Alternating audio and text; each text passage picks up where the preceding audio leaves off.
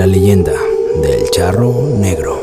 Un jinete que transitaba las zonas rurales de México en busca de alguien que tome su lugar en el infierno. La leyenda del charro negro cuenta la historia de un espectro que alguna vez fue hombre y que, por su interminable ambición, fue condenado a sufrir los tormentos del infierno y a ser el cobrador de quienes, como él, tienen deudas pendientes con el diablo.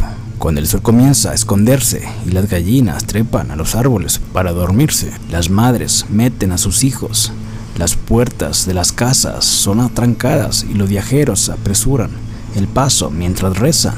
Nadie quiere encontrarse con el charro negro. Se trata de un ente que recibe el nombre por su vestimenta. Siempre que se aparece, porta un elegante ajuar de charro color negro con detalles de oro o plata. Se le puede ver montando sobre un caballo, un gran animal cuyos ojos son dos bolas de fuego que parecen hurgar con el alma de la víctima. Los citadinos tenemos suerte, pues el charro negro solo acecha en las lejanías de la urbe y se presenta ante aquellos que viajan solos. Dicen que es porque los solitarios son una presa fácil, quizás sea por el miedo que sienten y a veces los incitan a tomar malas decisiones. Pero, ¿sabías que aquel espectro alguna vez perteneció al mundo de los vivos? La leyenda cuenta que se trató de un hombre traicionado por su propia ambición y avaricia. El inicio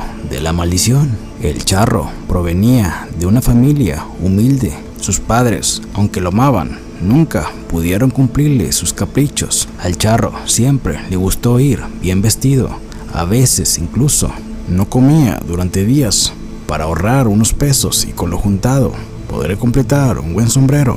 Sin embargo, estaba cansado de su inagotable pobreza.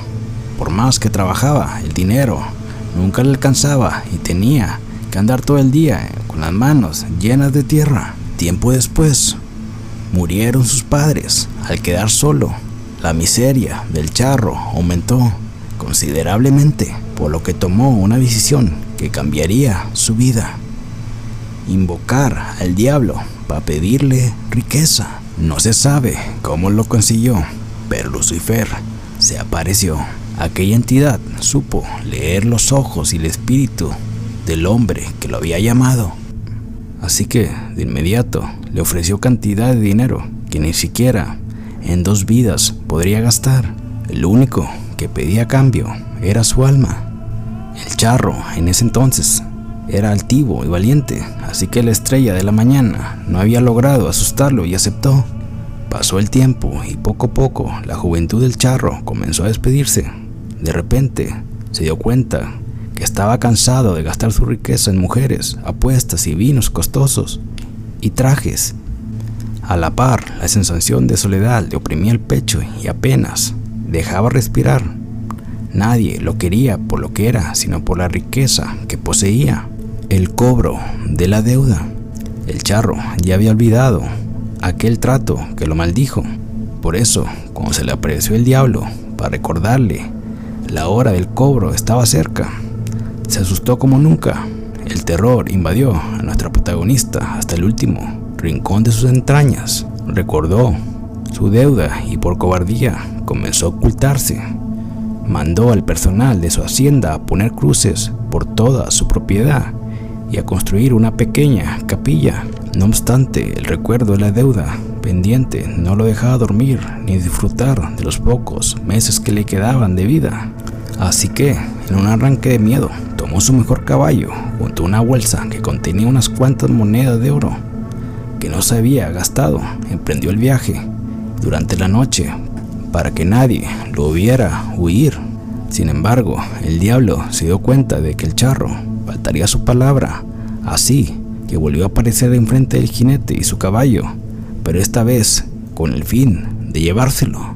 Iba a esperar que murieras para cobrar la deuda que tienes conmigo, pero como te ocultaste cobardemente, te llevaré.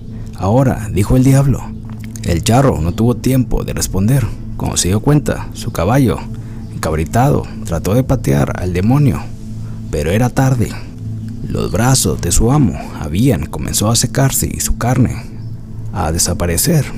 Solo le quedaba el ajuar de charro encima. De los huesos blanquecinos, el diablo volvió a hablar.